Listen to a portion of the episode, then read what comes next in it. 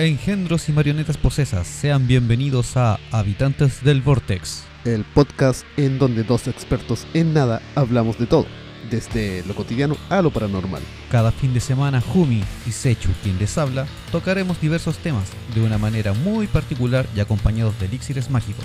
Pónganse cómodos, que este portal de la información se ha abierto.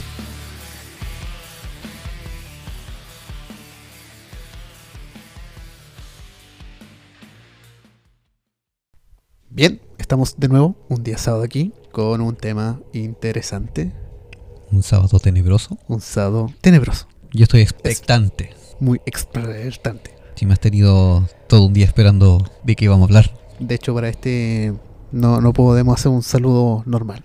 No, porque Este es es- paranormal. Es paranormal. netamente paranormal. Este es donde, en vez del saludo normal, tienes que hacer el Oda Bait, Hola Tipak, un Nut al Supername. Vamos a hablar de lo que creo que vamos a hablar. Para el día de hoy, necesito dos sacerdotes. Necesito uno viejo y uno joven. Bien. ya sé de qué vamos a hablar, ya me gustó. El día de hoy vamos a hablar de los tipos de hongos. También les voy a narrar un poema que escribí sobre un colibrí. No sé. Vamos a hablar de un caso chileno, Ok, ya. pero ya sabes de lo que es. Sí, con el hecho de que la- empezaste a hablar en lenguas raras, Sí. asumo que estamos hablando de un caso chileno de exorcismo. Exacto. El día de hoy ¿Neta? te traigo un tema para ti. Hoy me siento halagado. Hoy día vamos a hablar de lo que siempre hablamos cuando estamos en alguna fiesta. De lo que solemos hablar los del Vortex. Ahora, en vez de hablarlo con la gente de la fiesta, lo se lo vamos a comentar a la gente. Sí. Con la diferencia que ahora ellos van a estar interesados en el tema porque por algo están escuchando el Claro. podcast. Hoy día les traemos eh, uno de los casos más famosos de Chile. Si bien antiguito, pero es uno de los más comentados no solamente por la iglesia, sino que también por la neuropsiquiatría, por la medicina, porque fue parte de una gran controversia. Como muchos de los casos de exorcismo. Claro. Antes de, de que sean analizados por la iglesia, pasan primero por el tema de la psiquiatría. Sí, de hecho aquí por suerte se siguió ese conducto regular. ¿Y se siguen conductos regulares alguna vez? No todos son los Warren. No, lo sé. No, por parte de la iglesia sí se sigue. Ah, ok. La iglesia tiene que seguir ese conducto porque si no se van a juicio. Sí, no, estoy claro. Sí, sí. Era una pequeña broma. Ah, ya. Me cagaste el chiste. Bueno, fue, fue en el año 1971, cuando el escritor William Peter Blade escribió y publicó un libro basado en una de las situaciones más terroríficas que podría vivir una persona en su vida. Pero no fue hasta el año 1973, apenas dos años después, que el mundo entero conoció el terror real. Luego de la adaptación de esta película, tan famosa en Estados Unidos como en el mundo entero, culpable de pesadillas, de sábanas orinadas y de gritos a medianoche, Estamos hablando del ficticio caso de Regan McNeil, una pequeña de 12 años quien a lo largo del tiempo se convertiría en un icono tanto del terror como de la cultura pop, con su tan icónico ma- maquillaje, la tan famosa escena donde gira la cabeza en 360 grados Y lanza vómito verde. y diestra lanza vómito verde. Así es, marionetas engendros. El día de hoy será mejor que aten sus peluches, que cubran sus espejos, abracen su foto de Ivan McGregor, de pelo largo, esa que las abuelitas piensan que es Jesús. Estamos hablando de Obi-Wan Kenobi. Búsquenla. Sí, Lo voy a poner en los show notes en el Instagram. hay que ponerlo. Sí. El día de hoy vamos a hablar entonces de posesiones demoníacas y de exorcismos, pero obviamente uno chileno, producto nacional. Y a nuestro estilo. a nuestro estilo. Les vamos, los vamos a asustar mientras se ríen. Se van a cagar de la risa mientras están cagados de miedo. Exacto. en la actualidad no se conoce un número exacto sobre la cantidad de exorcismos realizados ni el número de sacerdotes que han efectuado tal ritual. Y esto es debido a que la iglesia prefiere manejar todo este tema en el anonimato por el motivo de proteger a los testigos, a los sacerdotes, a las familias que han sufrido esta desgracia y que hayan solicitado a la iglesia la intervención del exorcista.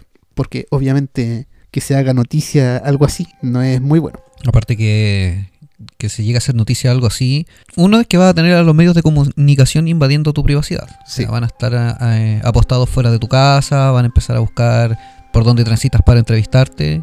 eh, van a haber otros escépticos que van a creer que está haciendo todo esto para ganar algo de dinero o fama. Claro, Y también tenía el mucha- estigma que se crea entre los vecinos, entre la gente. Claro, entonces muchas familias prefieren este anonimato por lo mismo, para evitar ese este acoso mediático y también que lo juzguen de manera equivocada, que lo están Claro. haciendo por un tema monetario. Y es más que claro que, que no cualquiera puede realizar eh, tales rituales, como en su tiempo lo hizo Warren, que a base de mentiras y trucos, además de su poder de convencimiento, daba conferencias sobre la cantidad de exorcismos que había realizado, incluso un exorcismo a un hombre lobo. de los cuales tampoco se encontraron evidencias de que se haya realizado. Claro. Y es algo que no muchos saben para los amantes de la saga del conjuro de Anabel.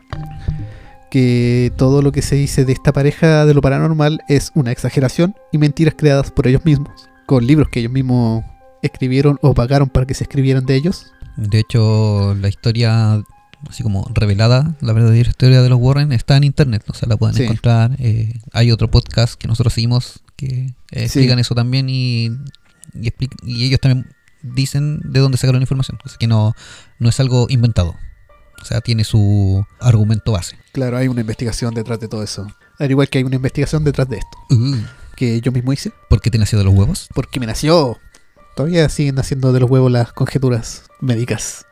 Para poder realizar el acto del, del exorcismo, no solamente basta con la autorización del obispo, también se debe realizar una formación en instituciones de la Santa Sede, ya sea específicamente sobre exorcismos o bien sobre acompañamiento psicoespiritual a personas. Son dos cursos diferentes que Correcto. se imparten por la Santa Sede para preparar a los curas, a los sacerdotes, para que puedan realizar los exorcismos. O sea, básicamente es un instituto de exorcistas. Claro, Es la licencia que te dan. Y eso también lo pueden corroborar. Hay películas que tienen que tratan el tema de los exorcismos y en una de ellas se habla de que el sacerdote debe asistir a esta especie de, de escuela Claro. o de instituto para exorcistas, para que tenga la autorización y las capacidades de hacerlo. Y aún así, eh, el obispo local, el más cercano, es el que te tiene que dar el, la autorización. Correcto, para intervenir. Claro. No es una autorización del Papa. Aquí el obispo es, el- es tu máxima autoridad. Mm. Y esto es debido a que también existe más de un tipo de posición y requieren diferentes tipos de rituales, Correcto. Como son los tipos solemnes o mayores, en la cual la iglesia unida suplica al Espíritu Santo que nos ayude en nuestra debilidad y el demonio sea expulsado para que nos dañe a las personas. Y es el que sería ejercido luego de que el sacerdote consigue el permiso al cumplirse los requisitos para el ritual. Y por otra parte también están los exorcismos menores, o también llamados oraciones de liberación, que se realizan con una forma más sencilla para invocar la acción del Espíritu Santo en la liberación de las personas del influjo de Satanás. Para dar un ejemplo de lo que sería este rito menor, te puedo mencionar el bautismo.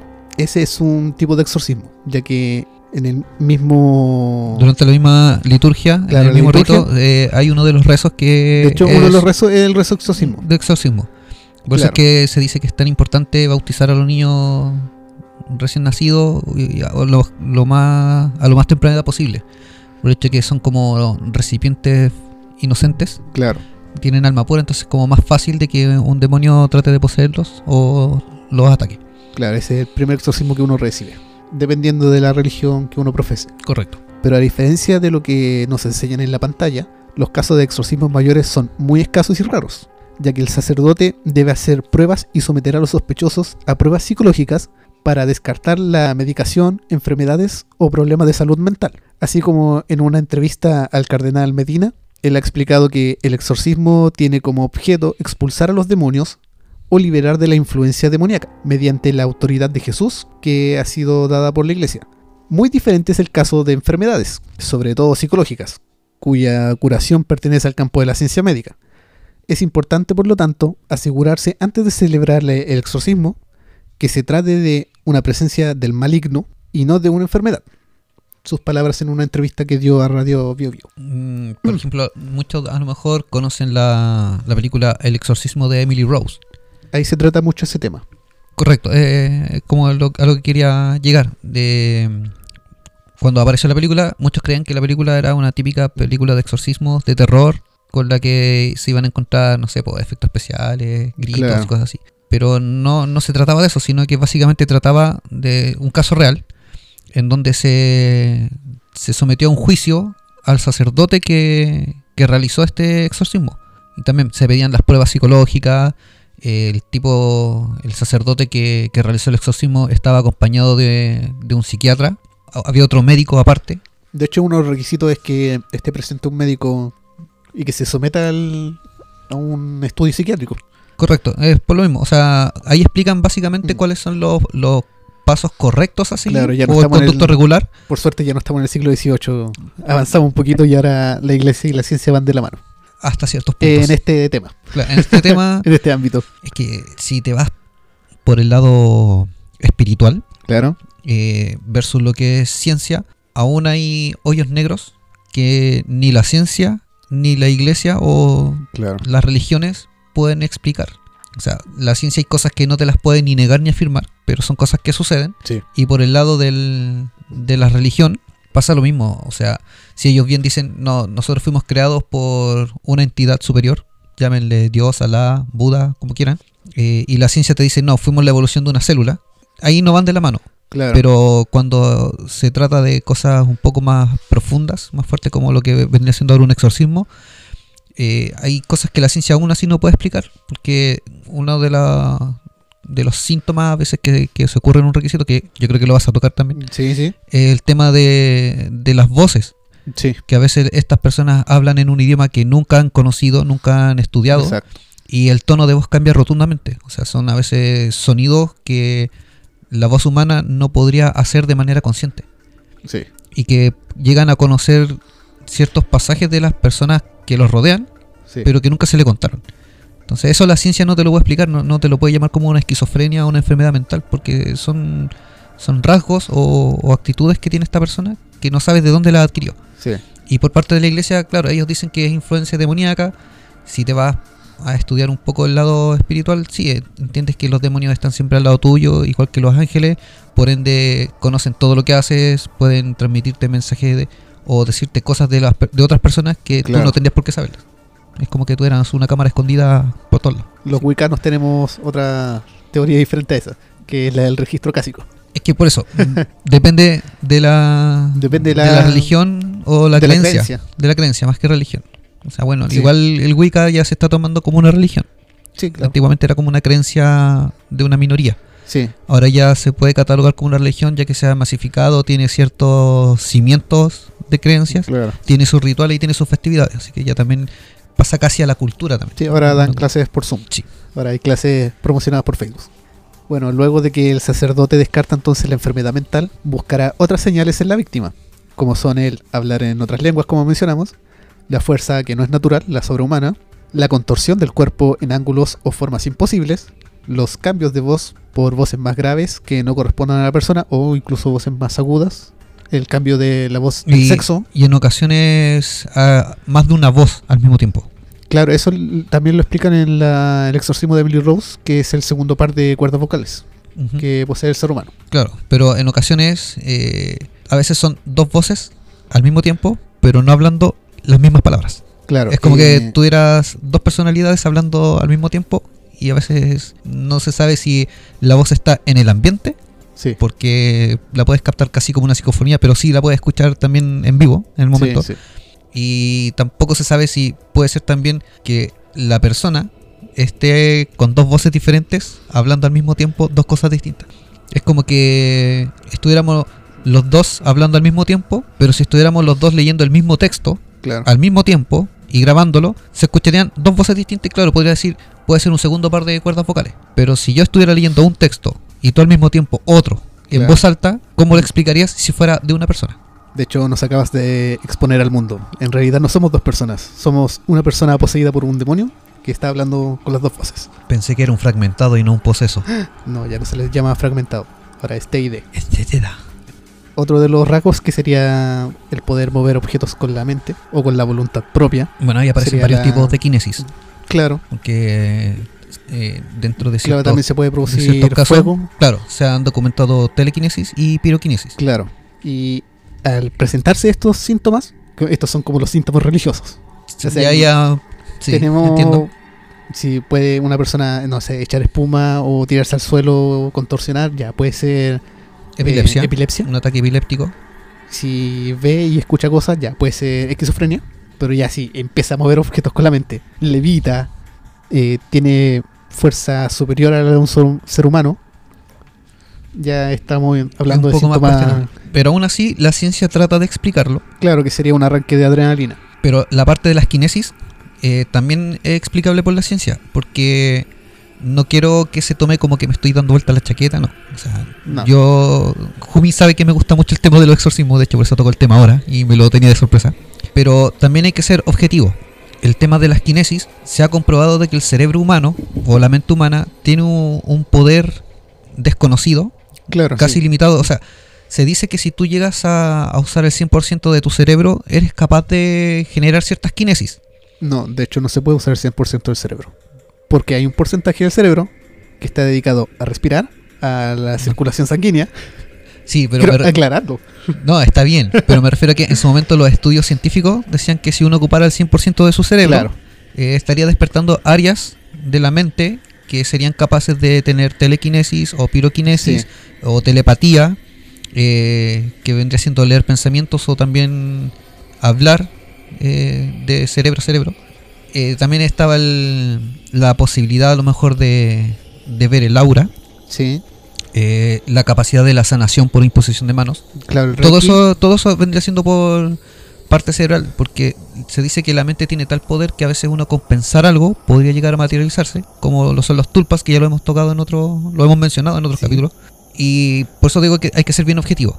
O sea, el hecho de que se tome también como síntoma el tema de las kinesis, la piroquinesis y la telequinesis, y se tome como un síntoma ya más espiritual, independiente de que sea científico, como te dije, científicamente no está tan comprobado de que se pueda lograr, se toma como un, como un síntoma espiritual. Claro.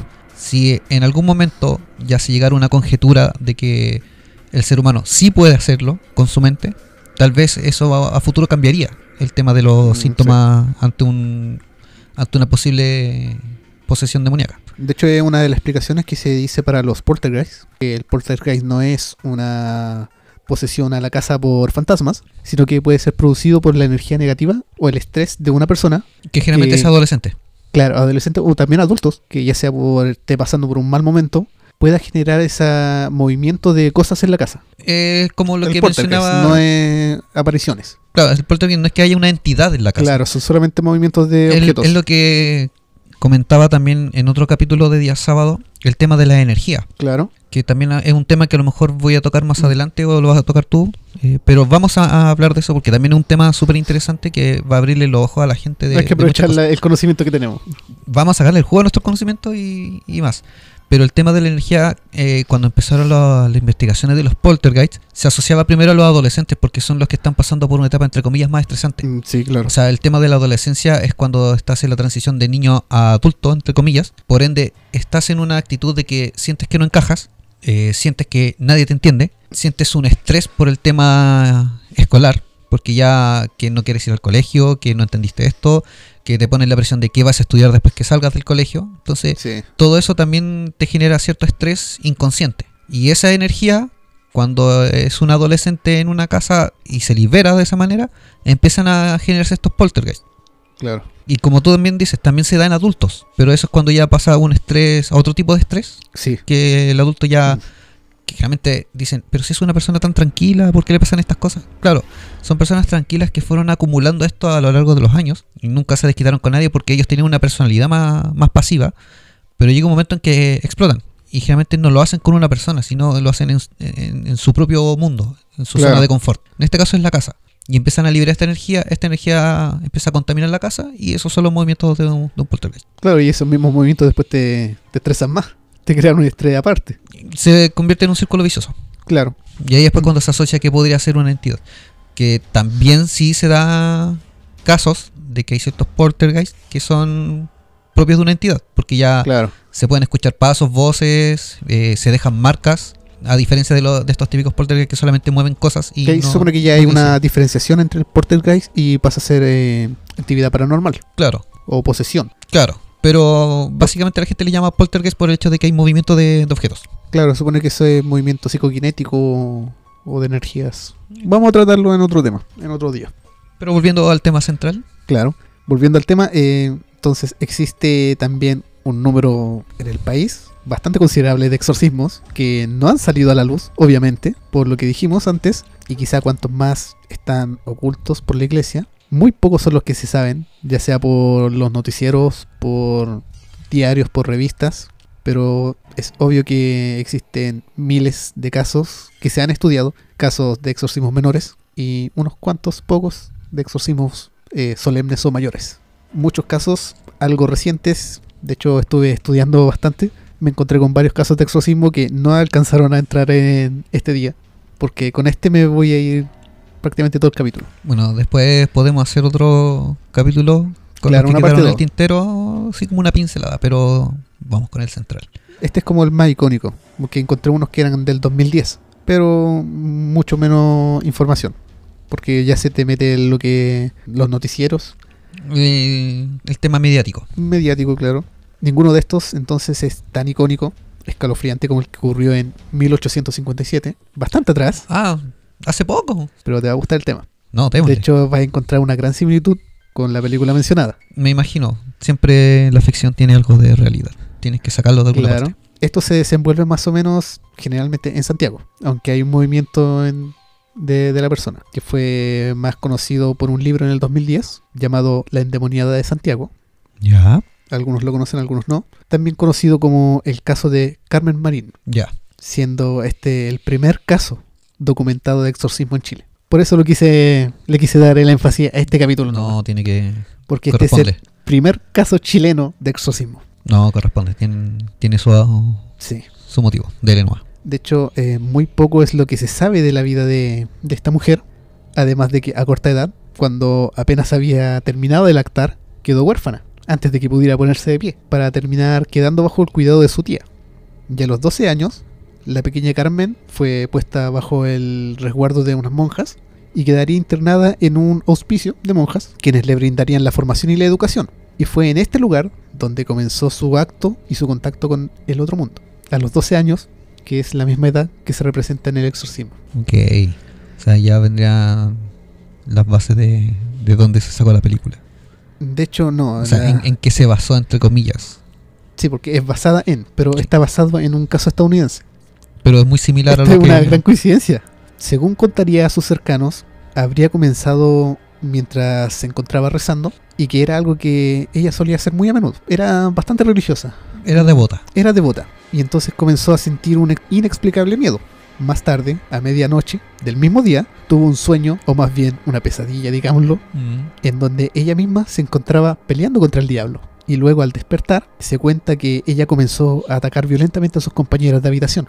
Este fue su primer ataque de posesión o ataque de ira. O sea, el primer indicio. Naturalmente, las monjas del hospicio quedarían consternadas y sorprendidas por las acciones de Carmen, pues se decía del comportamiento de la niña que era bastante ejemplar. Era la típica devota tranquila, Es como lo que te mencionaba yo hace un rato de los poltergeist, que a veces la gente es tranquila y mantiene ese bajo perfil porque su personalidad es así y a veces explotan de una de otra manera. Entonces, por eso es como tan delicado el tema y tiene que involucrarse la ciencia para que no, no haya como un malentendido de que la- se mete la iglesia al tiro diciendo no, esto es un exorcismo y hacen la ceremonia cuando la persona a lo mejor no está posesa, sino que Claro. es una condición mental. De hecho aquí por suerte siguieron ese conducto, Perfecto. porque Muy bien. Eso habla bien de, de nuestro sistema religioso y, y Muy bien. Chile. Lo que hicieron las monjas de entonces fue llamar a un doctor, quien durante dos meses intentaría, y sin éxito, curar la enfermedad o la supuesta enfermedad, aplicándole sangrías, gorros de nieve en la cabeza, baños de lluvia, quizás sanguijuelas, etc. Era muy común. Las sanguijuelas eran como el mentolatum de su momento, Exacto, o eran como el paracetamol de ahora. era el paracetamol de esa época. Pero al no obtener resultados, decidieron regresar a Carmen al cuidado de su tía, quien tras un tiempo la dejó a cargo de su hermano. El problema no hizo más que crecer, ya que la supuesta enfermedad de la niña solo empeoró con el tiempo. Incluso, a raíz de esto, fue tratada por varios médicos, brujos e incluso adivinos, Ok. siendo transferida después al hospital de Valparaíso, en donde después de un año de tratamientos bastante intensivos, que supuestamente eran para sanarla, Empeoraron el tema. Carmen intentaría quitarse la vida colgándose en su habitación, obviamente sin éxito, o no estaríamos contando esta historia porque terminaría muy pronto. Sí, no, no podría ser un capítulo tan corto. Sí. Luego de pasar varios otros, por varios otros recintos asistenciales y recibir diversos tipos de tratamientos, llegó hasta el hospital de San Borja en Santiago, donde estuvo 14 meses siendo tratada por médicos que no lograban controlar los ataques que padecía, por lo que la joven terminó viviendo en el hospicio de las Hermanas de la Caridad de Santiago. Se dice que estando ahí, habría quebrado un vaso, se había comido los vidrios incluso en ciertas ocasiones tomó un carbón encendido con la mano, el cual apagó apretándolo sin quemarse. O sea, ya estaba demostrando signos de tener cierta resistencia sobrehumana Claro. a algunos estímulos ajenos. Sí. De hecho, lo bueno de este caso es que está documentado por la por la parte médica y que hay registros de esto. Ya, o sea, eh, es difícil que se falsee. Sí. De hecho, por ahí creo que tengo la imagen de, de uno de los registros médicos. Lógicamente lo estaremos compartiendo para que Sí. el público tenga acceso a, a la información. En cierta ocasión, le tocó compartir habitación con un niño enfermo, el cual sus padres le hacían recitar el Evangelio de San Juan. Fue entonces, por mera casualidad, que descubrieron que cada vez que era recitado el tal Evangelio, hacía que los ataques de Carmen Marín se detuvieran por arte de magia. O sea, ahora él va a ser tu remedio y te va a acompañar el resto de tu vida a todas partes y va a tener que rezarte las 24 horas. Claro. Pero todavía no podemos pasar al mundo de Disney. No. Todavía estamos en Stephen King. Como que inconscientemente encontraron un exorcista que no sabía que era un exorcista. Claro. Y solamente por mera casualidad dieron O sea, con encontraron el único rezo que le que, las- calmaba que los, las calmaba. los ataques. Debido a esto, las hermanas de la caridad, quienes se conmovieron al ver que algo sacado de la Biblia detenía al fin los ataques de la joven, decidieron contactar y llamar al presbítero José Raimundo Cisternas, quien no creía que Carmen fuera poseedora de una posesión demoníaca, según una misiva enviada al obispo, donde reconoció que en un principio atribuía las historias que se contaban sobre ella a una imaginación exaltada o a una enfermedad. Él también pensaba que era una enfermedad y que incluso se burló de quienes creían en estas cosas, despreciando lo que contaban a causa de la incredulidad de las personas y el desconocimiento del tema. O sea, él, como buen exorcista, porque él estaba capacitado como exorcista, Claro, está autorizado para revisarlo. claro, siguió ese mismo conducto, diciendo que no, esto puede ser una enfermedad, vean a hacer ir solamente para A perder el tiempo. a perder el tiempo. Pero todo esto cambió luego de la primera visita que le hizo a la joven Carmen y presenciar en primera persona los ataques que sufría. Entonces Cisternas cambió de opinión y reconoció que era necesario estudiar más a fondo el caso y convocar a numerosos doctores y religiosos para que pudieran descartar y avalaran si se trataba de un caso real de posesión y esto siguiendo obviamente el protocolo de la iglesia. No como los Warren. A ver, después igual Mm. cuando termines de mencionar el caso y empecemos con los comentarios, voy a hacerte algunos alcances que son bastante curiosos, que muchos Ya. tal vez desconozcan, con respecto a los exorcismos. Sí. De hecho, por eso estaba tan emocionado con este tema para hoy día. El testimonio que dejó escrito el padre Cisternas, que gracias a su a ser tan meticuloso, él llevaba un registro, que eso después iría hacia el arzobispo. Ok. Y creo que este registro se encuentra en una bibli- biblioteca de Santiago, que está a libre disposición. Cuando el padre Cisterna entonces vio por primera vez un ataque de Carmen Marín, ahora un comentario que él hizo, un momento después de principiar, la enferma se agitó horriblemente, levantó el pecho de un modo extraordinario, formó un gran ruido con los líquidos que había en su estómago, y cuando el Evangelio iba en más de la mitad, dobló el cuerpo, abrió cuanto pudo la boca, tomó un aspecto verdaderamente horripilante y los cabellos se le erizaron. En una palabra, no parecía una criatura humana. No sé lo que pasó entonces por la mente de mis compañeros. Yo por mi parte puedo asegurar que la sangre se heló en mis venas y tuve que hacer un esfuerzo para presenciar la conclusión de tan nunca visto acontecimiento, que es algo que relató él mismo. O sea, vendría lo que pasó con la muchacha, vendría siendo similar a una foto que anda por internet cuando uno busca imágenes como de terror. Eh, es como una niña que está haciendo la araña, Claro, algo así. con la boca muy abierta. eh, bueno, la fotografía que posiblemente sea una modelo, que no creo que sea como de, de algo tan paranormal. pero si uno la ve, va a poder imaginarse lo que estaba pasando. Eh, por lo menos en la foto sale que la tipa está con los ojos blancos, haciendo la arañita, como con un camisón blanco también. La boca muy abierta, generalmente con signos a veces de sangrado o de manchas alrededor la- de los labios, El esforzado que tiene. por el forzado. Y ojeras, Sí. unas ojeras muy marcadas como sombra, eh, también por el hecho de- del esfuerzo físico que, que conlleva el, el tema. O sea, Muchas veces no pueden dormir. Claro, o sea, eh, no es que ellos, no es que la persona se esfuerce por hacer estas cosas, sino que la entidad que, que supuestamente tiene poseso el cuerpo, eh, fuerza al cuerpo a realizar acciones que no, no están diseñadas o que no está acostumbrado el cuerpo Mm. a realizar. Claro. O sea, eso también hace que se marquen venas eh, de cierta manera en el rostro o, o en partes del cuerpo. Eh, el pelo desenmarañado porque al, al no tener una, una actividad normal como cualquier persona, no se le puede acercar cualquier persona. Mm, Claro. Muchos por miedo Sí.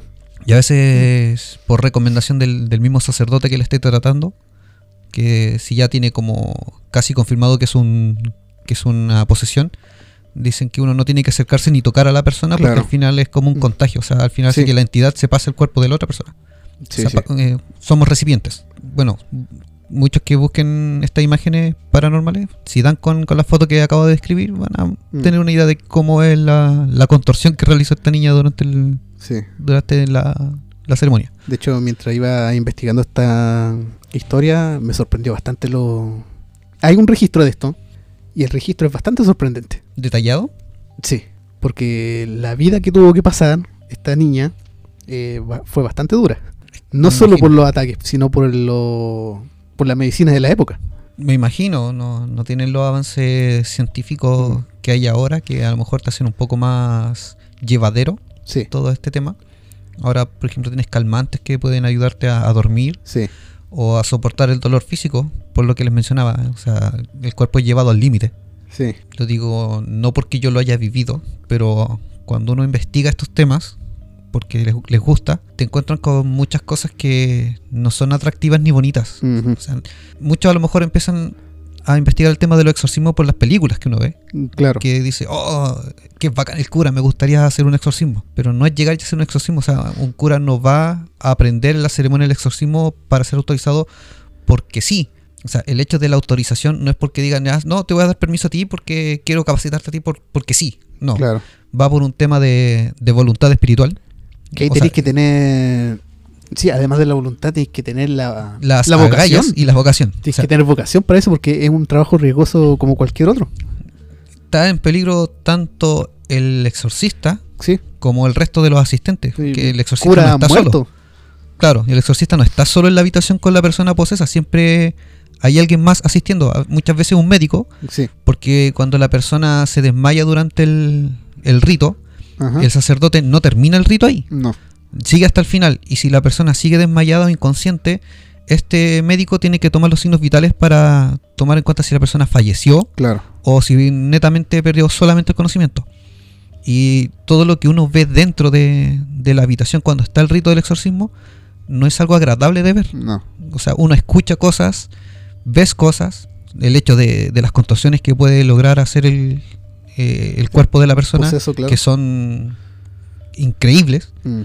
Los sonidos de huesos cuando hacen estas contorsiones es algo que, que llega a ser chocante. Sí.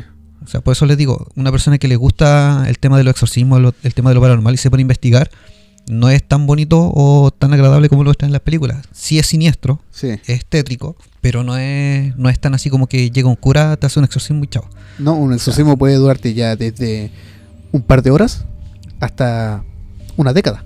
Sí, no, hay exorcismos que, que tienen varias sesiones y como dijo Jumi, hay ocasiones en que los sacerdotes exorcistas han fallecido durante el proceso. Acá en Quintero hubo un exorcismo que duró tres años. Hubo un caso que recuerdo que me comentó un cura cuando yo estaba haciendo la catequesis. Eso también lo podríamos, ahí podríamos investigarlo, que si ya es de acá de la Sí. zona. Si es que liberan la información. Porque tampoco me liberó el nombre del sacerdote. Es que a lo mejor no llegar a tal punto de tener los nombres de los involucrados, Claro. sino que conocer el hecho Ajá. Para comentarlo, más que divulgarlo, comentarlo como lo estamos haciendo ahora, con la diferencia que tú ahora estás divulgando un hecho que está liberado, Sí. que tiene su respaldo, están los, los registros, Pero en el otro caso podríamos comentarlo para que se conozca la historia un, Claro. poco, a grandes rasgos, así una pincelada, y después comentar lo demás. Sigamos. Sí, está interesante. Vale. De hecho, hay información de esto, está detallado, pero hay una laguna. Ahora vamos a ver. Porque una de las anécdotas provenientes de los informes de cisternas, el sacerdote que estaba tratando a esta niña, proviene del 12 de julio de 1857, donde su curiosidad por el caso explotó, ya que es cuando decidió hacer su primera visita a la endemoniada, como la llamaban.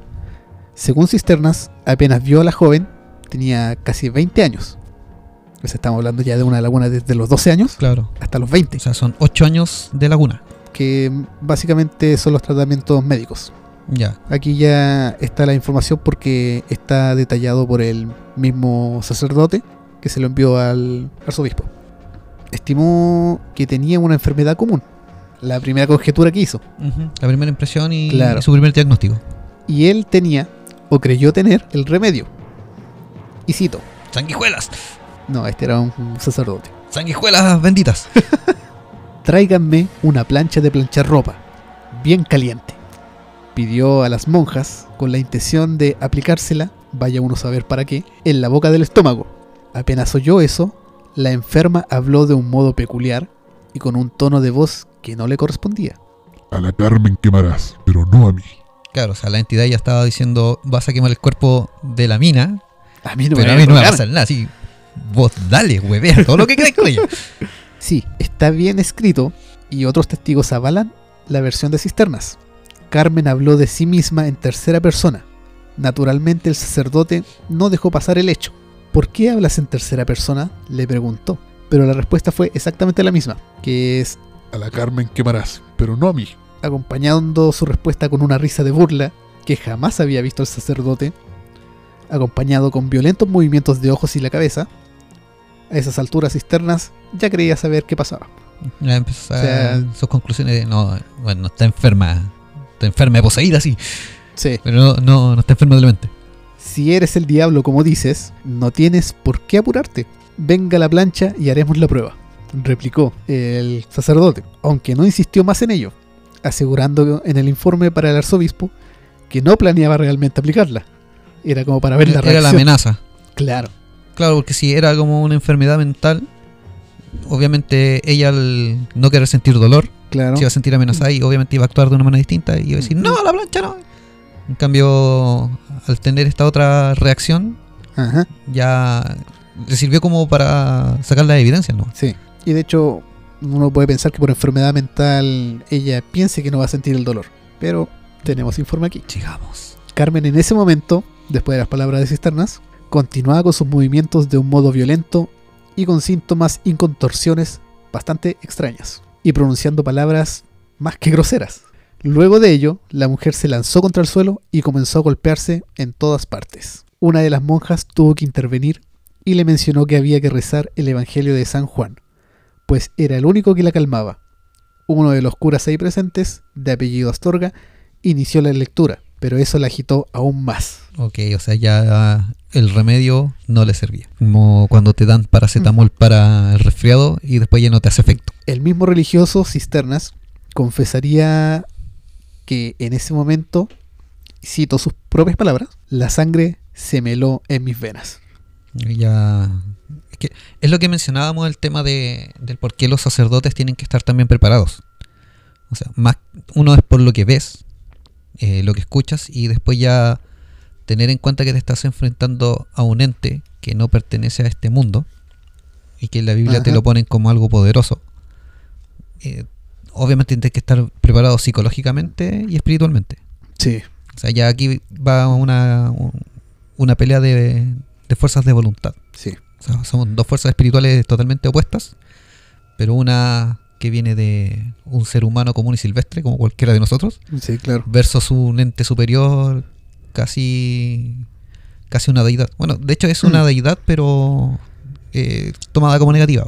Claro, O sea, la, si existe un la Dios, deidad existe un caída. Claro.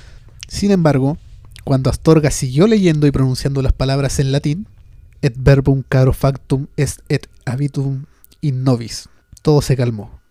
En español. Y el verbo se hizo carne y habitó entre nosotros. está hablando de que obviamente Jesús... Este es uno de los rezos de exorcismo. Cuenta Cisternas que en ese momento Carmen se convirtió en una muchacha tranquila y no poseía recuerdos de lo que acababa de pasar. Que es algo también muy común en, en los Mm. temas de exorcismo. Sí.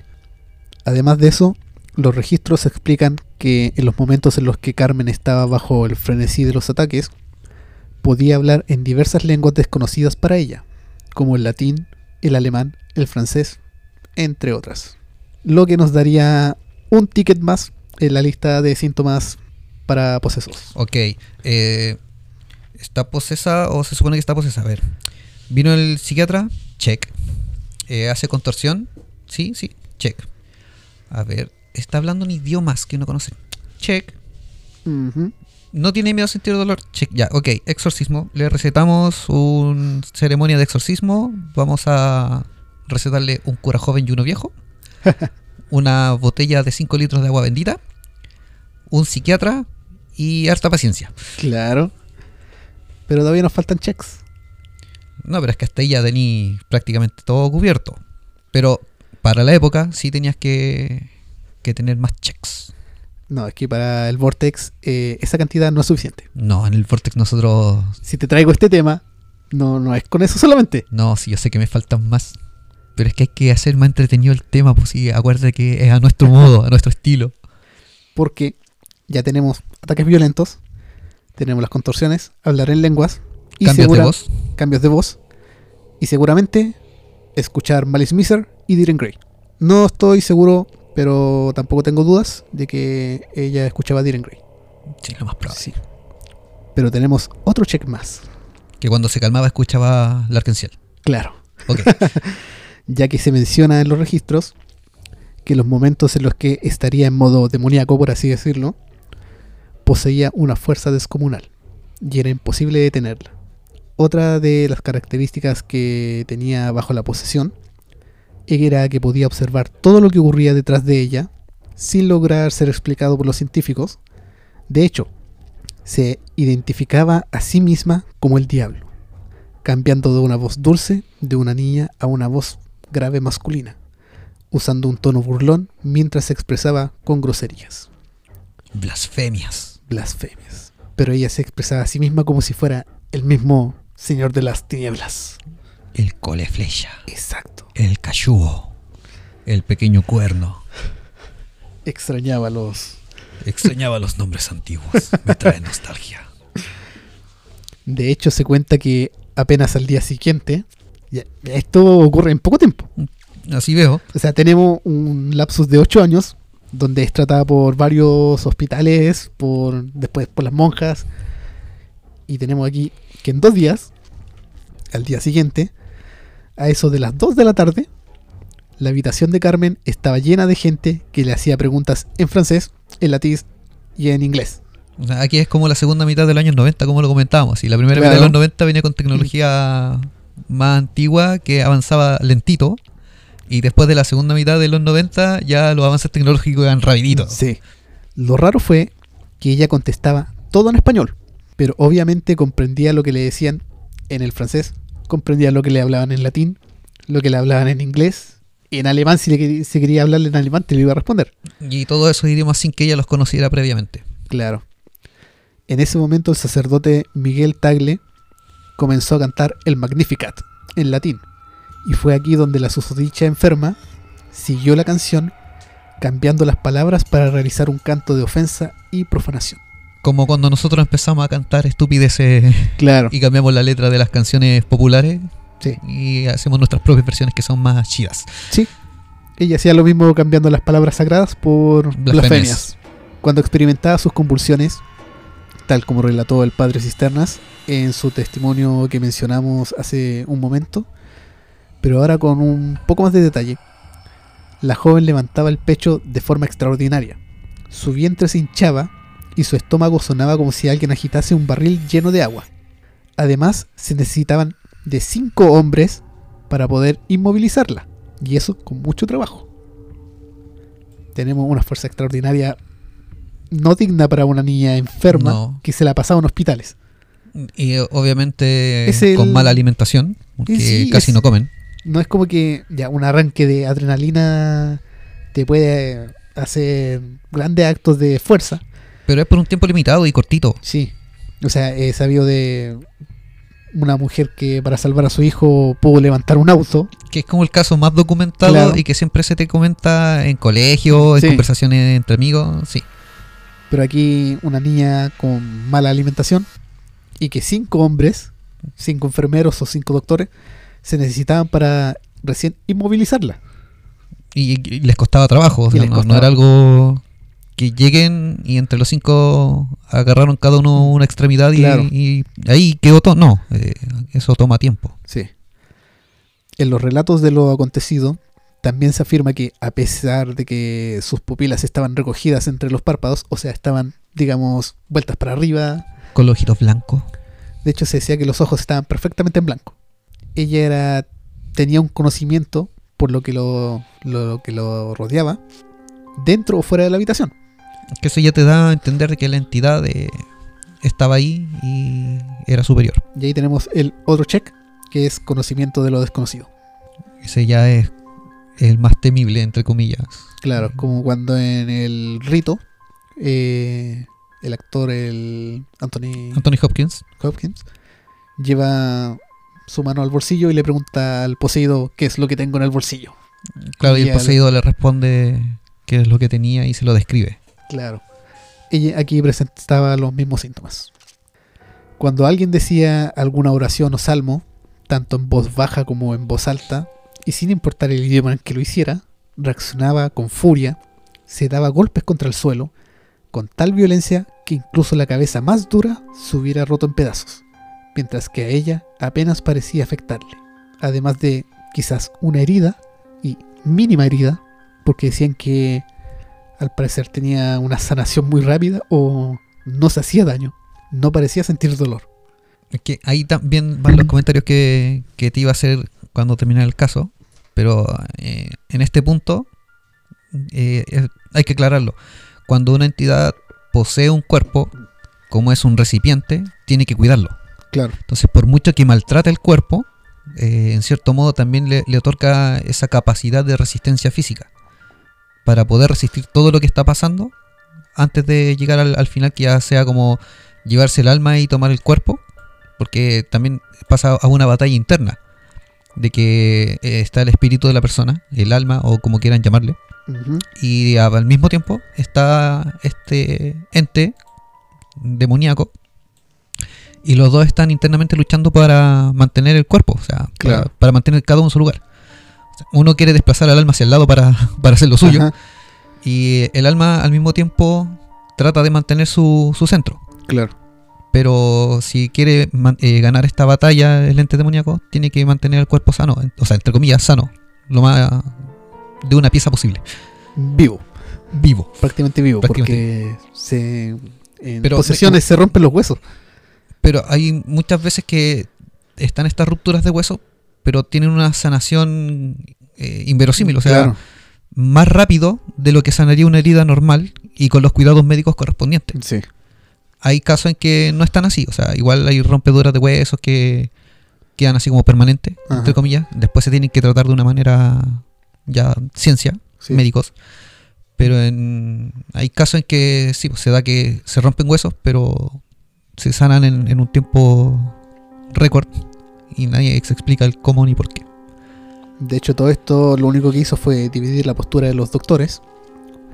Por ejemplo, estaba el doctor Andrés Laiseca, que la visitó solamente por 15 minutos. Pero como es tradición en el Vortex, él sentenció que ella padecía de una enfermedad que en la medicina es conocida como histeria, Ya. e hizo énfasis en que se trataba de una mujer soltera. Claro, eh, es que era común, po, o sea, Mm. tenían una rabieta y por ser mujer, eh, Mujer soltera. aparte, o sea, eras solterona y eras histérica porque te faltaba sexo o Claro. algo similar. de que también tenía un temperamento sanguíneo nervioso y de idiosincrasia uterina. Quiero aclararlo. Esto quiere decir, para aquellos que no hayan estudiado las artes de la medicina de los siglos XVII, la idiosincrasia uterina, y lo tuve que buscar, Ya, tuve que buscarlo, me imagino. quería traer cultura. quiere decir que ella era susceptible a ser controlada por su útero, o que su carácter y temperamento era guiado según lo que su útero sentía. Y no por nada, está totalmente comprobado que el útero tiene forma de Baphomet. Sí. Tiene la forma del macho cabrío. De la cabeza del macho cabrío, sí. Lo he visto también Sí. en varias publicaciones de evangélicos. Esto nos quiere decir que el útero es un ser vivo que si se siente enojado va a, ser- va a dejar la cagada en el cuerpo y va a terminar siendo poseído. Solamente porque le nació. Claro, o sea, todos estos síntomas son causados por la idiosincrasia uterina que es según lo que siente el útero. Y estamos hablando de 1800, casi 1900. O sea, ahí te das cuenta de la limitancia de, de conocimiento que había Sí. y la abundancia de ignorancia. Te dejabas llevar por eso. Y todo esto, obviamente, eh, presentado por un doctor hombre que no tiene idea de lo que es ser mujer, Claro. que no tiene idea de los síntomas, pero él, como es hombre y es doctor, eh, no, eh, lo que yo digo es así. Sea, Él, él, por ser hombre, es inteligente Sí. y conocedor y sabio. Nunca he visto un útero, quizás nunca lo he tocado, eh, no he estado ni cerca de tocar uno, pero eh, el útero es el culpable. Hasta ahora, todos los casos que hemos recopilado que tienen que ver con el 1800 o antes, tienen que ver con el tema de que a la mujer se le ve como un ser inferior, Claro, que tiene limitadas acciones dentro de la vida cotidiana y que está limitada de pensar. sí, a veces me siento culpable de ser hombre por esas cosas. Y hasta y como lo mencioné con las brujas, hasta el día de hoy no hemos cambiado Sí. mucho. Por otra parte, estaba también el doctor Vicente Padín, quien anteriormente había tratado el caso de Carmen Marín, y que sostuvo que no puede clasificarse el presente caso entre las afecciones conocidas o en las aberraciones de estas. Es decir, que esta era más grande que el útero. Digámoslo en términos médicos del siglo XIX, ella tenía por lo menos unos dos o tres úteros que le hacían padecer una clase de superhisteria. Puta la wea. O sea que podría quedar embarazada tres veces sin que fueran gemelos. Claro, Ni pero le produce una histeria mucho mayor. Claro. Una histeria tres veces mayor que le produce esa, O esos sea, su- sus Mm. periodos menstruales Claro, hacían estragos en su cuerpo. O sea, podía tener el periodo menstrual tres veces al mes. sí, Eso significaría estar todo el tiempo con, Con periodo. menstruación. Concha su madre. ¿Dónde estudiaron esos tipos? en alguna universidad. Les regalaron su licencia médica. El problema es que son doctores. Por eso. Tienen le- doctorado. le- Les regalaron su doctorado. Estamos hablando de doctores. Bueno, no, lo de tres úteros lo inventé yo. Es licencia poética creativa mía. Pero eh, es básicamente le estoy traduciendo lo que él quería decir. Claro. Eh, en mis palabras, en palabras del Vortex, eh, más o menos es lo que querían decir ellos. También, por su parte, el doctor español Benito García Fernández admitió la hipótesis de que Carmen Marín fuese una endemoniada. Gracias, por fin. Alguien con cerebro. Basándose en los criterios establecidos en esa área por autoridades médicas como nombres que nadie conoce y nadie le interesa, así que no los quise nombrar. Muy bien. mientras que el doctor Manuel Antonio Carmona señaló que Carmen padecía de histérico confirmado, convulsivo y en tercer grado, ya que sufría de una alteración primitiva y crónica de los ovarios o una lesión consecutiva de los centros nerviosos. Nuevamente nos remontamos al útero. Porque todo tiene que ir a, a- No sé. Todo porque es mujer. Yo no entiendo cómo pueden explicar entonces la posición en hombres. Es que le nace de los huevos. Señor, a usted interiormente le está aflorando un útero. Le está creciendo un útero. Por eso usted está presentando estos síntomas. Se va a convertir en mujer.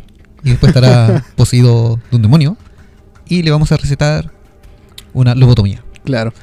Le receto que se suba a un caballo tres veces al día para que el útero baje y se caiga.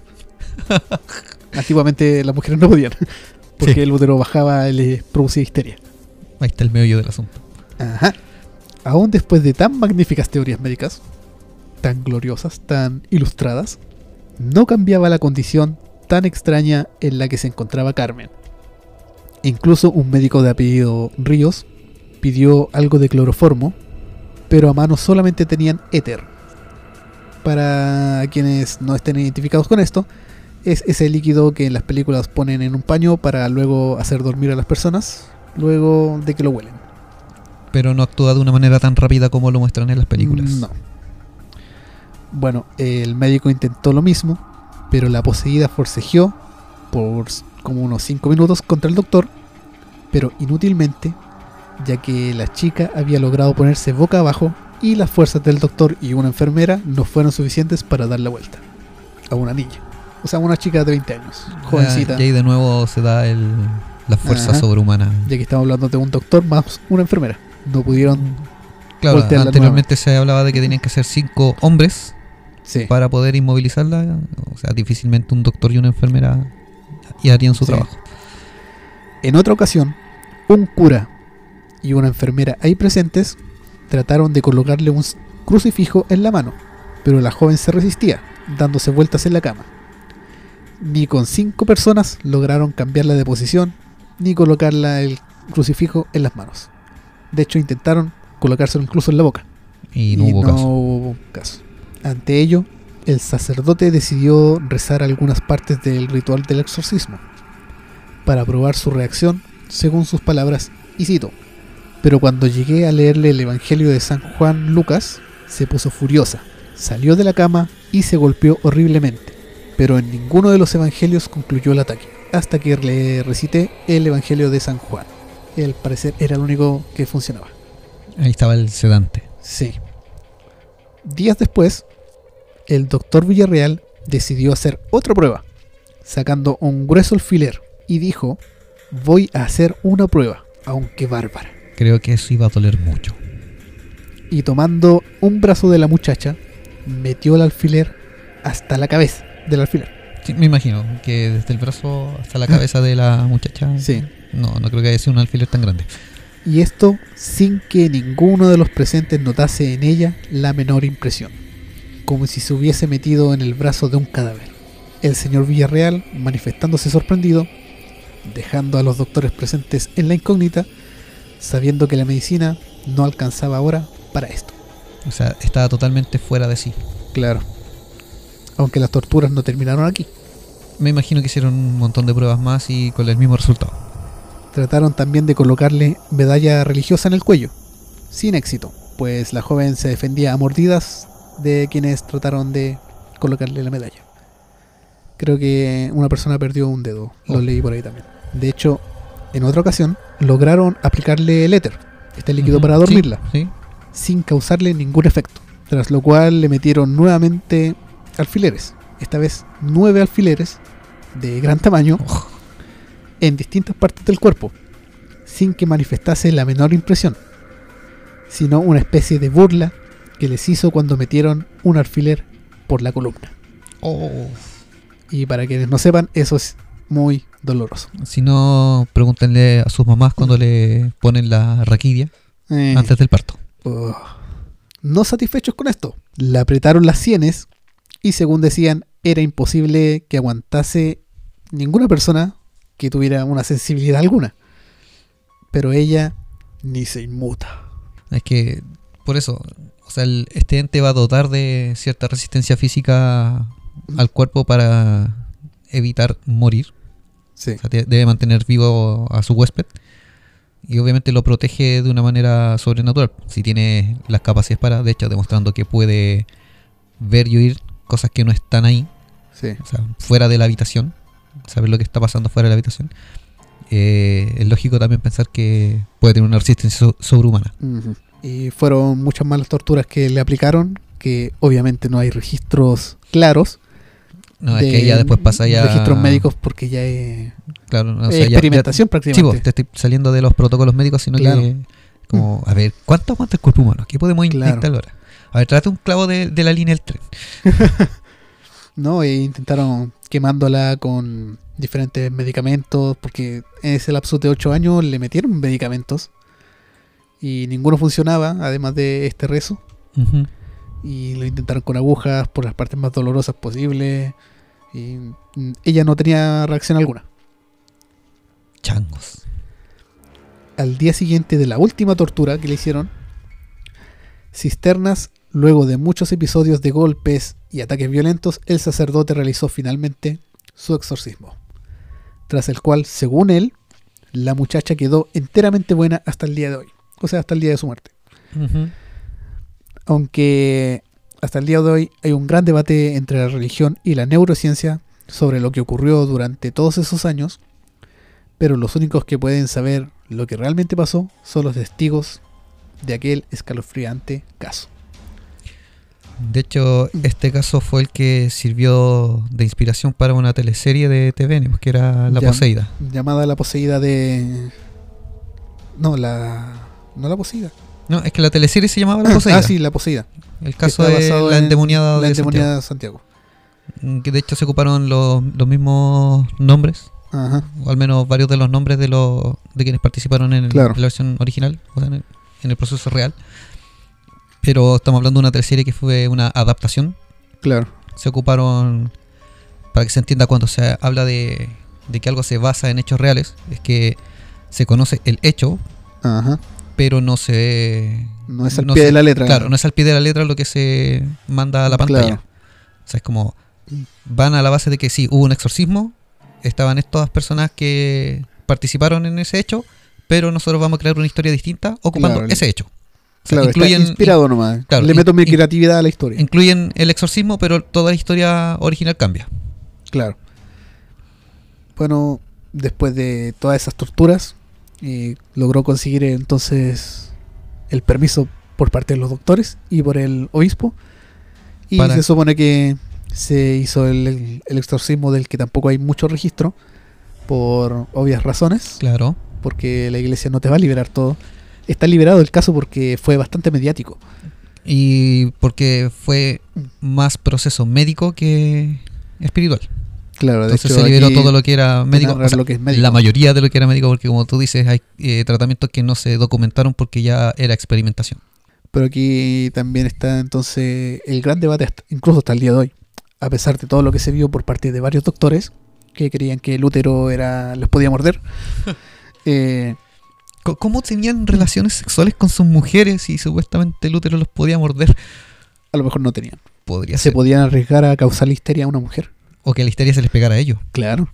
Porque eh, incluso hasta el día de hoy está ese debate de que en realidad era una enfermedad mental, que se podría explicar con la ciencia de hoy día. Pero está el hecho de que podía conocer otros idiomas, Es que mira, el estando los check tenía fuerza sobrehumana, tenía recuperación, se supone que en un momento se contorsionó de una forma que era humanamente imposible, se torció huesos, pero hay, hay un, un- un tema ahí. Por ejemplo, que es lo que te mencionaba yo también de, de ser objetivo en cuanto a todo esto. Estamos hablando del 1800. claro, No tienes procedimientos médicos que te permitan en, en esa fecha distinguir si era una posesión o una enfermedad mental. claro, Se siguieron los protocolos, sí. Se hicieron todas las pruebas que se podían y las que no se debían. sí, Pero como estamos hablando del 1800, eh, hay cosas que para la época, para las personas, eran tan impactantes que podías llevarlas hasta la exageración. sí, Entonces, en la actualidad podría estar este cuestionamiento de que a lo mejor lo que se vivió eh, se exageró, en cierto Sí. modo, en los registros y por eso también está en la balanza de fue real o no fue real. claro, Por eso también está en la balanza el, el hecho de que no, con nosotros con la tecnología actual y los avances científicos podríamos comprobar de que esto no era una posesión, sino Sí. que era una enfermedad mental. Si lo miras objetivamente, sí, podría ser ese el punto. Pero si te vas al hecho suponiendo de que todo fue real, los registros están al pie de la letra tal como pasaron, que un sacerdote es difícil que mienta porque razones obvias, claro, y te vas al pie de la letra, lo identificas como una posesión. sí, O sea, es difícil negar el hecho de que fue una posesión, de que a lo mejor tomó mucho tiempo el pasar de la ciencia a, a la religión. Pasó mucho tiempo en de que los doctores o las monjas eh, llamaran para que se hiciera este esta investigación por parte de la iglesia. Claro, todo lo que se hizo fue por parte médica. De hecho, esto fue lo que atrajo a doctores de otros países y lo que es mediático a la prensa, que decían que afuera del hospital, San Borja, donde estuvo hospitalizado, estaba repleto de periodistas esperando entrar. Claro. Y ahí fue cuando después lograron entrar eh, periodistas en distintos idiomas. Que es cuando le empezaron a hacer las preguntas y las que ella podía responder. Y ella respondía exactamente. Y aquí estamos hablando de periodistas que tampoco te van a falsear tanto la, la información No, para esa época. claro, o sea, tienes que tomar en cuenta de que debían mantener cierta credibilidad ante, el- ante la sociedad. Además del conocimiento de cosas que ella no podía ver. Porque ella podía saber todo lo que pasaba a sus espaldas, aun cuando ella tenía los ojos volteados hacia adentro. Esos son los detalles que te hacen dudar de la historia. Claro, o sea, a un escéptico lo puede hacer dudar. Sí, En el Vortex es difícil que nos hagan dudar, sí, pero siempre manteniendo una mirada objetiva, como te decía, claro. para que la gente también eh, no se no vaya a pensar de que nosotros, porque es un tema paranormal, lo vamos a creer al pie de la letra. Ajá, Siempre tiene que haber una investigación de fondo. claro. El dato que te iba a dar respecto a los exorcismos, si bien un sacerdote debe prepararse, eso aplica solamente para la Iglesia Católica. Sí, eso también. En otras creencias y otras religiones, cualquiera puede hacer un exorcismo. O sea, cualquiera podría tener la capacidad de hacerlo. El tema es tener la, la convicción y la firmeza en el momento, que es lo que mencionaba antes. O sea, estar dispuesto a ver cosas que no estás acostumbrado a ver, que van a ser fuertes, a escuchar cosas que no quieres escuchar y vivir una experiencia demasiado extrema. Sí, También hay que ser empático. O sea, si bien estás luchando contra una entidad demoníaca, eh, tienes que tomar en cuenta que hay un cuerpo humano de por medio. Claro. O sea, hay una persona ahí. Y eso es lo que también a veces te hace flaquear en el momento de un exorcismo. Porque eh, si bien hay que ser empático porque quieres salvar a la persona, llega un punto de la empatía en que tú dices, podría ser yo. claro. Y te das cuenta de que esa persona sufre. Y eso te hace flaquear porque como necesitas mantener un carácter firme, el hecho de ver a una persona sufriendo a lo mejor te va a ablandar el corazón. Es que supone que este ente lo que hace es jugar con eso. Te hace sentir compasión por el cuerpo humano. Correcto. Y por eso es que lo, lo maltrata, Claro, lo lleva al extremo, eh, lo tortura. Claro. Por lo mismo, para hacerte flaquear a ti, Sí. como tu, tu convicción. Y el tema que también he comentado en conversaciones, eh, cuando una persona dice que están pasando cosas raras en su casa, que puede haber como una entidad o que la casa esté con un fantasma o que haya un- una posesión de, de la casa, todo acuden al tiro a un sacerdote católico. Mm, Sí. Pero ¿cuál es el problema ahí? El problema no es el sacerdote, no es que él tenga las capacidades o no, no es que a lo mejor el ente que esté en tu casa sea fuerte. El tema va en la creencia.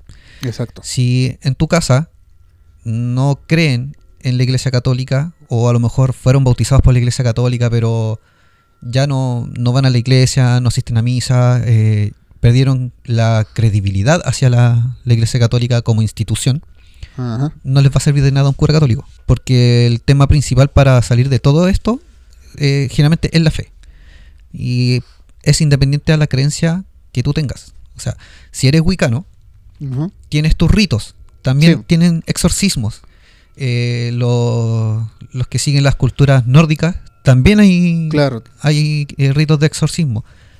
Eh, por ejemplo, la parte de los, los gnósticos, Ajá. también tienen ritos de exorcismo y ellos sí, cuando yo eh, estuve un tiempo en, en una agrupación aprendiendo de, de Gnosis, te explican cómo hacer un exorcismo, pero ya en grados más avanzados. Claro. Pero cuando tú entras a, a conocer, eh, te dan grandes pinceladas, o sea, grandes rasgos de qué se trata la gnosis. Y en cierto modo te dicen que cualquiera podría hacer un exorcismo, pero obviamente con una cierta preparación. Sí. O sea, y lo principal es la convicción propia. Claro. O sea, si Sí. tú estás convencido de que puedes hacerlo, eh, estás convencido de tus creencias y posees fe en tu creencia, independiente cuál sea, todo va a llegar a buen resultado porque, como les decía, es todo cosa de, de vibración energética. Cuando tú crees en algo y tienes esa convicción muy firme y plasmada dentro de, de tu, de tu espíritu o de, o de tu cuerpo, eh, tu energía va a vibrar de tal manera que va a poder romper esquemas y romper las otras vibraciones negativas. Claro. En este caso, ya una posesión, como les decía, es un ente poderoso versus un ser humano común y silvestre. Pero si tu convicción y tus creencias son firmes y fuertes, sí tienes las de ganar. Ajá. Pero si vas a ir, no, yo quiero ayudar a esa persona y voy a hacer un exorcismo porque lo aprendí, vi un tutorial y, y bajé los libros y los textos y te lanzas, como se dice en buen chileno, a poto pelado, Claro. eh, no va a resultar bien. Que de nada te sirve una persona común y corriente que crea en estas cosas, que intenta hacer un exorcismo con un rezo en latín porque vio que en internet que en latín te va a funcionar y con sal y que tenés que tirar sal y que tenés que prender incienso. Pero si tú no eres creyente de esa religión, mm, estáis tirando palabras al viento. Claro, no sirve de nada. Agua bendita sin creencia es agua de la llave. Claro, o sea, eso es la- lo principal del agua bendita. Si tú llegas a una iglesia y alguien te dice, no, es que para que tu casa esté con buena energía y no pase nada o, o no te estén penando, anda a una iglesia, saca un poco de agua bendita en una botella y échala en tu casa, rocíala. Claro. Pero si obviamente tú no crees en la iglesia católica y lo haces porque te lo dijeron solamente, no... Para eso saca agua de la llave y la tiráis. Claro, o sea, moja tu casa con, con un aspersor del agua de la llave. Claro, para los que practicamos lo que es la wicana o también el druidismo, que también pase, pase por una época de druidismo, eh, tenemos nuestra propia agua bendita, que es el agua de luna. Claro. Y hay Y, ciertos se para supone que cargar. es el mismo, la, la misma funcionalidad y tiene el mismo resultado que el agua bendita del cura, pero Son creencias distintas. tu creencia. eh, que son posturas y creencias distintas y son culturas. Son- nosotros aquí igual respetamos todas las creencias. ¿sí? No, Sí. no crean que nosotros, porque seguimos una creencia distinta al resto del común, Ajá. no las respetamos y, o queremos imponer nuestras creencias. Sí. Nosotros vamos a comentarles nuestras vivencias, nuestras experiencias respecto a nuestras creencias. No significa que las creencias de cada uno no vayan a resultar. Nosotros también somos personas, dormimos como personas, nos levantamos, nos ponemos el pantalón un pie a la vez, danzamos en el fuego en pelota como cualquier persona normal. eh, Desenterramos cadáveres en el cementerio para hacer nuestros ritos, como cualquier persona normal. Enterramos los cadáveres en el patio como cualquier persona normal. Sí. Así que no se preocupen. bueno, el capítulo de hoy sí estuvo muy interesante, Sí. eh, extenso, da para más. Eh, fue bueno que dejáramos este caso en particular para Sí. un solo capítulo, porque en verdad sí requería de toda la atención y, y la investigación pertinente. No, y con la investigación que hice, eh, además de este caso, tenía un caso del 2010, tenía un, uno un poco más reciente de 1917 creo, o un poco más. eh, tenía toda la información de una entrevista que se le hizo a uno de los pocos eh, sacerdotes chilenos que tienen la licencia de exorcismos y que está declarado como exorcista y que ha hecho exorcismos. Se le han hecho entrevistas y todo. Tenía toda esa información. Sí, recuerdo que en su momento, creo que fue por, por los 90, que también había como un caso eh, mediático de, de posible exorcismo y entrevistaban a este sacerdote. Claro. De hecho, creo que, no me acuerdo si es el único en Chile o era el único en Latinoamérica que estaba capacitado para exorcismo. Sé que ahora es, el único en Chile. Eh, Hay otros que pueden tener el permiso, pero este es como el, el, El mero mero. el mero mero. Este es el que llaman cuando nada resulta. Claro, por eso te digo, para la época Ajá. que vi este reportaje, me parece que hasta esa fecha, por lo menos, me parece que era el único en Latinoamérica. No estoy seguro. Que Pero creo que era tan así. masificado tampoco. Y de hecho, lo que algo que me que es casi relacionado con el tema, me, me puse a cuestionar de que en la actualidad la Iglesia Católica como institución eh, ha perdido credibilidad y adeptos. Si me de repente me pongo a pensar acá, igual hay varias iglesias, cuando transito en cierto horario, o bueno, cuando se podía salir libremente, Ah, sí. eh, se ve cada vez menos gente yendo a una misa católica. Claro. A diferencia de la, de la iglesia evangélica, que son prácticamente familiares. Entonces, como que se traspasa de Ah, generación en sí. generación muy marcado. Es difícil que salga de una familia evangélica alguien que quiera seguir una religión católica. Sí. Pasa muy poco. Eh, pero en lo que es la religión católica como tal, me he dado cuenta que cada vez hay menos fieles. Sí. Lo que me lleva a preguntarme si también ha ido bajando el tema de, de los interesados en el sacerdocio. Yo creo que por ahí va. Incluso los colegios católicos ya también son más permisivos con incluir personas que no son de la religión. Recuerdo que en el colegio nosotros eh, era prácticamente un requisito ser, Ser católico o bautizado. católico o bautizado. Claro, y si pertenecías a otra religión, habían casos muy especiales Sí. por los que se te admitía. Sí. eh, pero también eran como contados con los Sí. dedos la gente que era como evangélica o de una religión distinta a la Ajá. católica. Yo de Con niño el- también iba a la iglesia los días domingos, a la iglesia de piedra. Yo también recuerdo que iba los domingos a, a, a la Santa Filomena, a la parroquia. ¿Ya? Ahí iba a misa prácticamente todos los domingos y me acuerdo que hubo un tiempo en que hacían misa casi todos los días en el colegio, en la capilla. Ajá, sí. También iba. O a las misas los domingos en la capilla. Si no, iba a la- la, si no iba a la parroquia, iba a la capilla del claro, colegio. Además de las que teníamos Por obligación al mes. En el colegio. Eh, pero claro, hace poco me puse a cuestionar eso, así como, ¿qué pasaría si un día dejan de haber sacerdotes? Porque también está el tema de que Mm. si no tienes sacerdotes, no tienes ordenados para exorcismos. Sí. Y si te pones a pensar así ya fríamente si existe el bien y el mal y se dan los casos reales de exorcismo, ¿quién los saca? Claro. O sea, tendría que aparecer, eh, por así decirlo, una fuerza de élite a, a sacar un, un demonio o una entidad demoníaca de, cuerpo. Super Edward Garren. y Edward Garren con su muñeca Anabel en el brazo. O una Gatling de agua bendita. Claro. Ya, pero por ejemplo, si uno se pone a pensar en eso, es como que el, el mundo se estaría condenando en cierta Sí. forma. Es que también va de la mano por la cantidad de eh, curas que han malversado fondos. eh, están los casos de pedofilia. Claro. Recientemente un caso del mismo Vaticano que unos obispos de ahí compraron un edificio porque sí nomás, gastando Ujú. dinero en medio de la pandemia. Claro. Y todo eso debilita también la creencia y la confianza que tienen en estas religiones. Claro, por eso te decía, la pérdida de credibilidad ante la Iglesia Católica como institución, no como Ajá. religión. Claro. Pero también va casi de la mano, o sea, si pierdes credibilidad en una institución, las creencias que te llevan a esa institución también se te van debilitando. Sí. O sea, ya no quieres relacionarte con ciertas cosas. En el caso personal, yo dejé de ir a la Iglesia Católica porque empecé a investigar Claro. no, no fue por un tema de ser un chico rebelde que, eh, no sé, pues quería tener contactos con el diablo o algo así.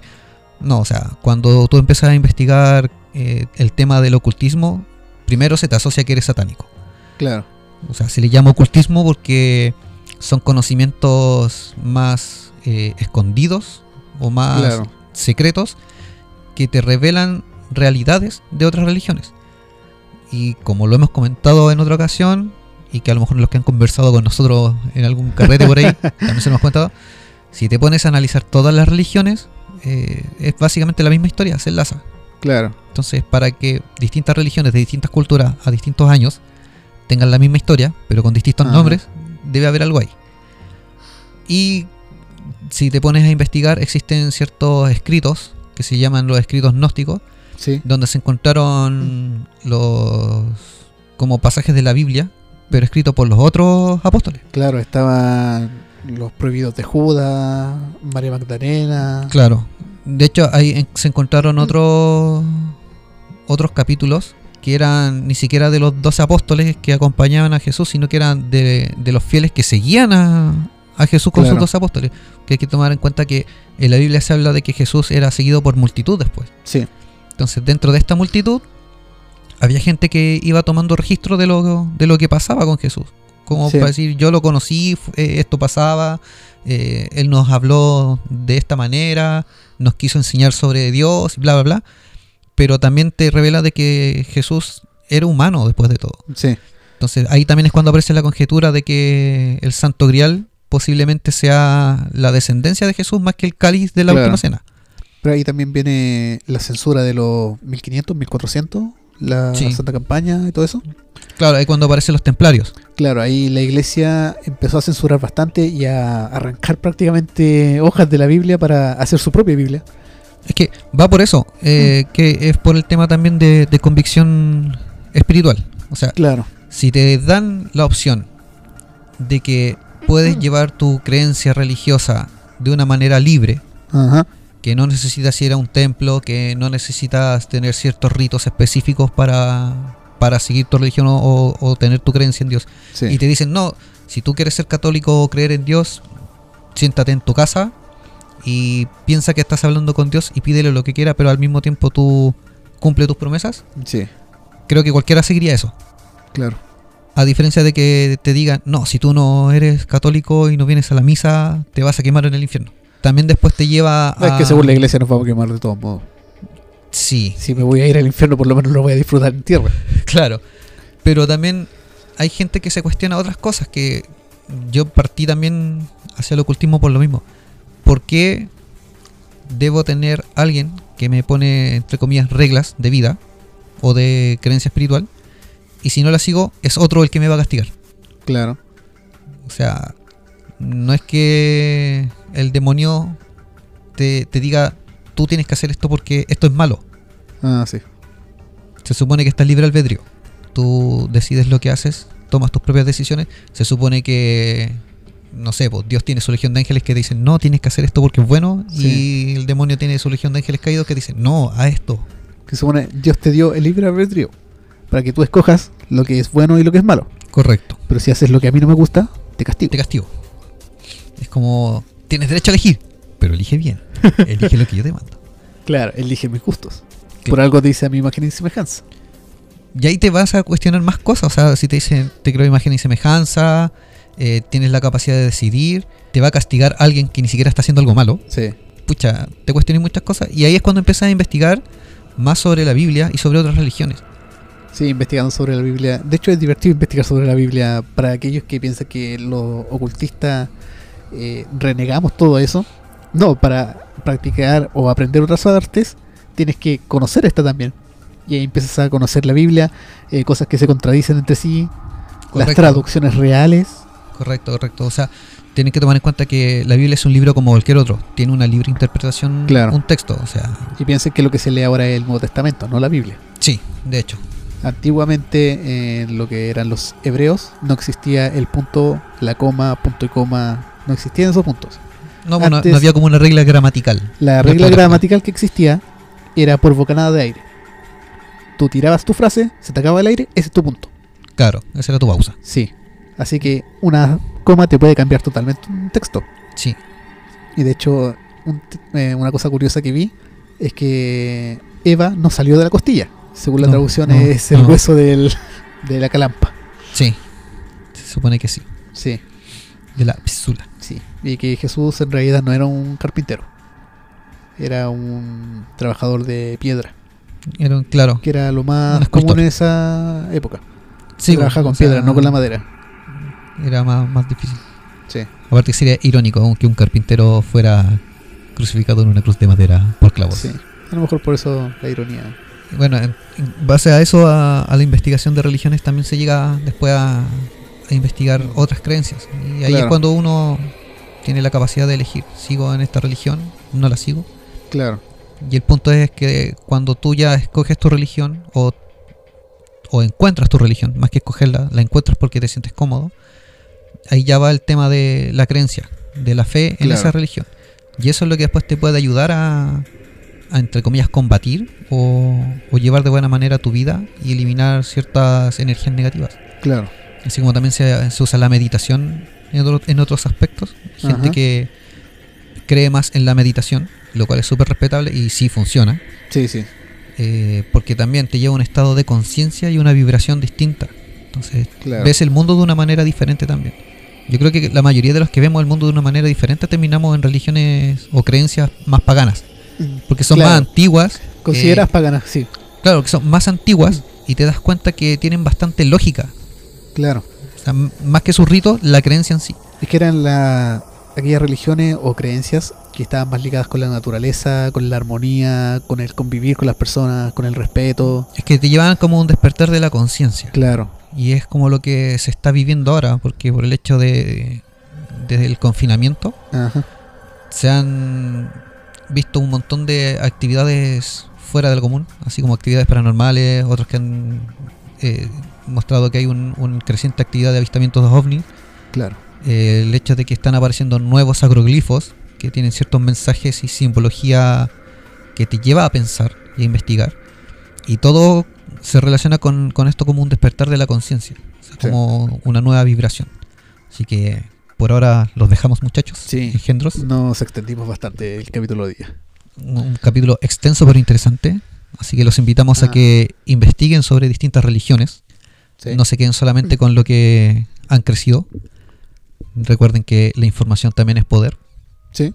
El conocimiento te ayuda. Si quieres seguir en la religión que te bautizaron, eres libre de hacerlo. Respeta a las demás. De todos pero modos. respeta a las demás.